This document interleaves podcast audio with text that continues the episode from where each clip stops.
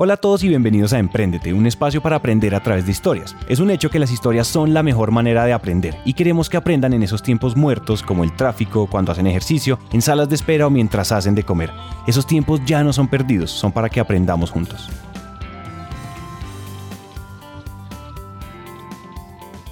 Hola a todos, yo soy Santiago y les doy la bienvenida a la continuación de la conversación que tuvimos con Andrés Arrazola. Para hacer el cuento corto, si no escucharon el episodio anterior o no lo recuerdan bien, Andrés tiene 26 años, hoy es el director y cofundador de Agenda, un software contable y de soluciones para hoteles pequeños, pero para llegar ahí fundó seis otras empresas, de las cuales unas quebraron y otras las vendió.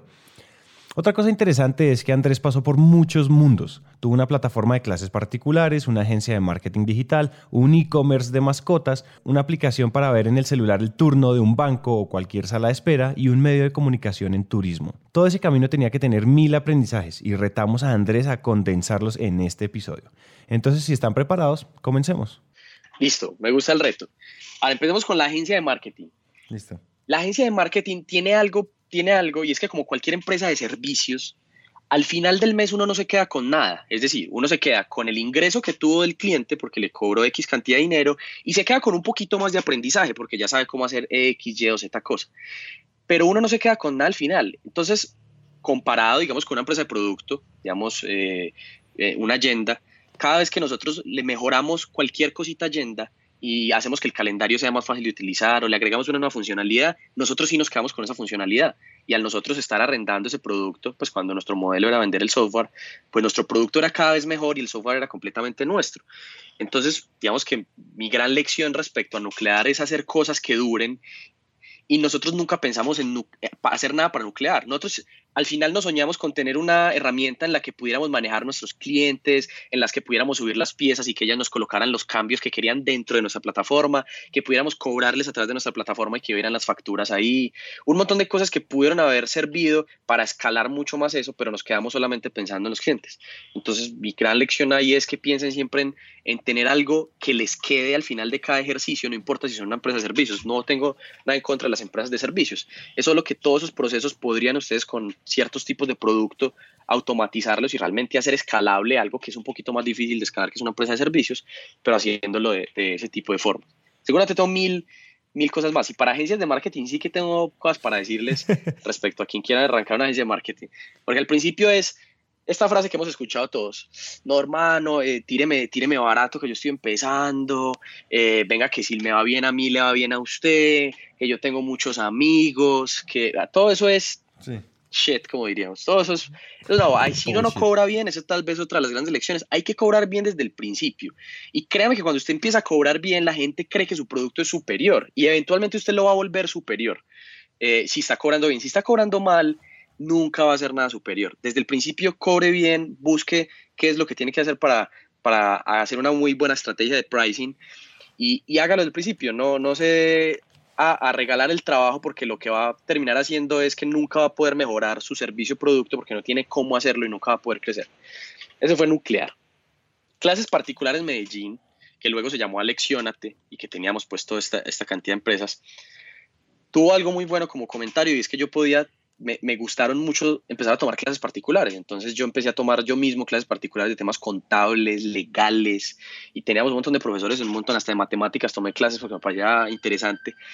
Y esa, pues una gran lección que no tenía que ver con la empresa es que muchas veces este tipo de cosas valen más que estar a veces en una clase grupal, porque uno siempre va al ritmo del que más mal vaya y todos aprendemos a ritmos diferentes.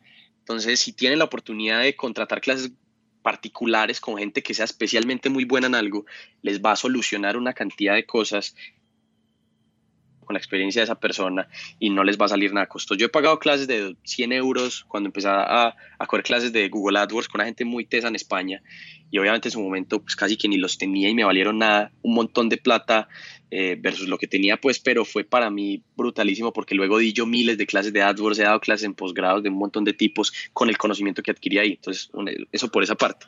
Y como empresa es pues primero estar más pendiente de, de, su propia empresa, porque esta era una, una de las que yo tenía súper relegadas a otra persona y ni siquiera me fijaba, y es uno de los grandes errores muchas veces de uno. Y uno dice como, no, es que, ¿por qué más bien usted no delega eso y se dedica a hacer esta otra cosa? Y la respuesta es a menos que usted sea Elon Musk, un tipo hiper mega brillante y con probablemente mucho capital, uno solo es capaz de hacer una cosa bien hecha a la vez. O sea, y lo aprendí de la peor forma posible. Si, si en agenda mismo a veces yo me levanto y digo, madre, todo 10 cosas que hacer hoy, ¿con qué arranco? Y a veces me desconcentro y no me desconcentro muchísimo, eh, haciendo varias cosas a la vez. Imagínense en empresas diferentes con completamente razones sociales diferentes que nada tienen que ver, es, impresionante. Y lo que mató a clases particulares, como digo, pues primero fue no ponerle atención y no haber pensado en otras cosas, pero fue esto de que perdimos en la intermediación. Entonces tal vez una, una buena lección ahí sea, si uno está en un negocio, la intermediación tiene que ver cómo lo hace lo suficientemente bien para que no se lo brinquen. Y no es solamente decir no se pueden compartir los datos personales o algo, sino qué puede hacer usted que aporte valor para que no se lo brinquen. Y uno de los buenos casos que vimos fue, por ejemplo, en freelancer.com, cuando uno contrata a un freelancer, pues hay una, hay una intermediación entre uno y, y, el freelancer, que es la plataforma. Me pasó una vez que contratamos a alguien de Camboya para que nos hicieran las mejoras en un e-commerce y le dijimos, ah, bueno, eh, haznos este otro trabajo y si quieres me das tu cuenta de PayPal y te pagamos. Él dijo, no, no, no, ¿cómo se le ocurre? Págueme a través de la, cuenta, de la, de la página de freelancer.com. Y nosotros como, venga, pero usted no le cobran una comisión ahí o, qué pasa. Y dijo, sí, me la cobran, pero cada vez que me pagan por ahí, eso me sube mi ranking de pagos que he tenido a través de la plataforma y me pone más arriba. Y cada vez que me paga por ahí, usted me puede calificar. Y con cada calificación yo estoy más arriba. Y si yo estoy más arriba, me dan más trabajo.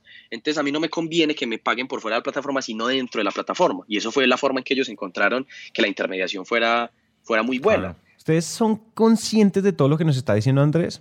Sigamos y hablemos del e-commerce que se llama Brustolino. Brustolino, creo que fue un poquito el que dije anteriormente y era básicamente empezar muy con lo que llamamos mío, producto viable, mínimo experimento viable, haga las cosas que menos le valgan. Yo probablemente si, hubiera si fuera a arrancar Brustolino y arrancaría llamando a todos mis amigos diciéndoles a ver si me cuida, si me compran concentrados antes de tirar una sola línea de código.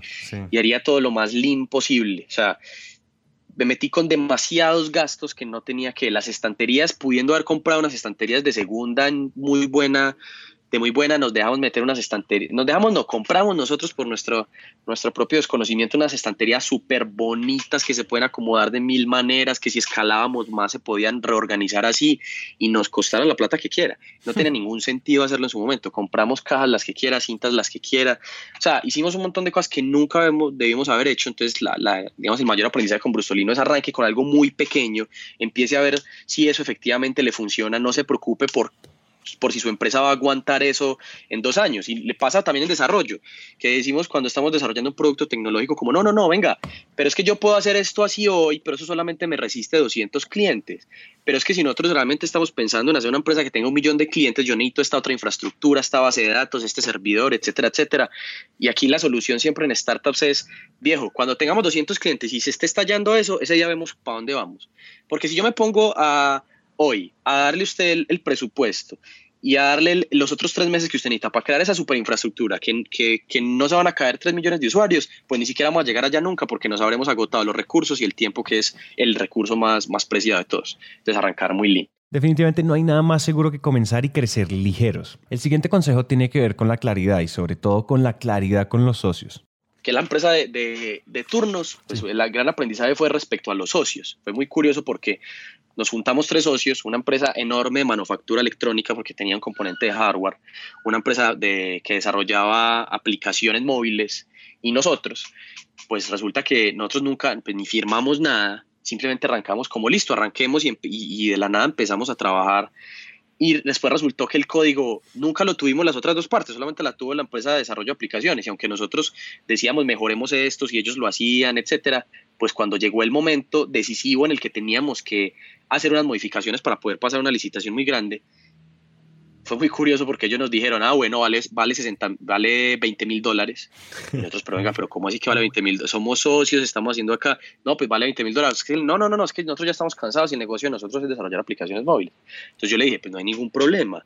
Yo tengo desarrolladores en mi empresa, páseme el código, yo le meto la mano.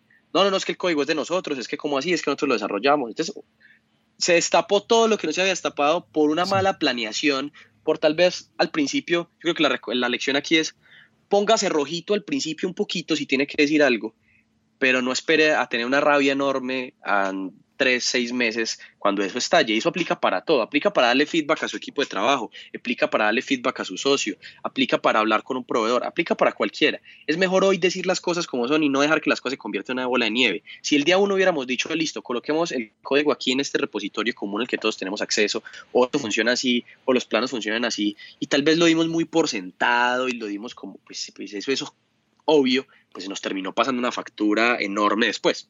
En los negocios nada es obvio, entonces mejor colorado un ratico y no colorado el resto de la vida. Para la siguiente lección les pregunto, ¿por qué creen ustedes que se acaban las empresas? La otra con la empresa de tours, eh, que se llamaba On Trip, pues esta la, la, comandaba un, un, muy buen amigo mío hoy todavía, eh, pero aquí el problema tal vez fue un problema de, de, no tener el suficientemente tiempo también para trabajar ahí, que era una, una empresa que básicamente lo que hacía era que la gente podría comprar tours y los turoperadores tenían toda la plataforma para subir su disponibilidad.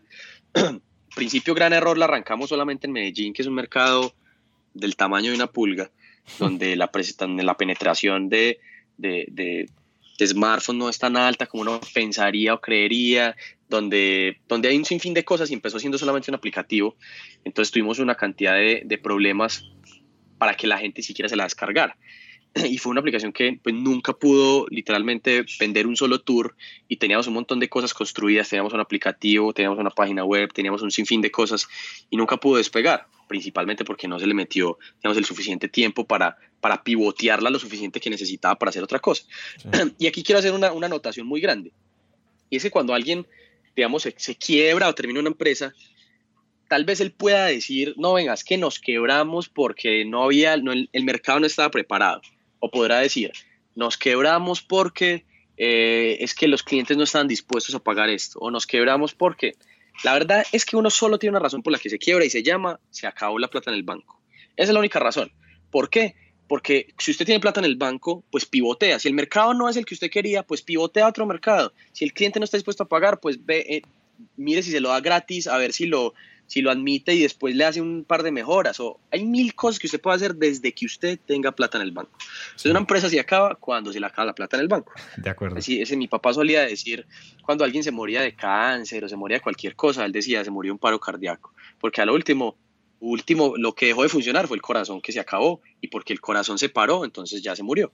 Y tiene que ver mucho con eso, usted se acaba cuando se le acaba la plata en el banco o cuando hay una pelea de socios y los dos socios se van y acaban la empresa aún con plata pero lo más normal es que todo termine, tenga que ver con eso. Entonces eso fue un trip. Señores, cuiden, pero sobre todo usen muy bien el capital, porque nos guste o no, el dinero siempre termina siendo el motor de las empresas.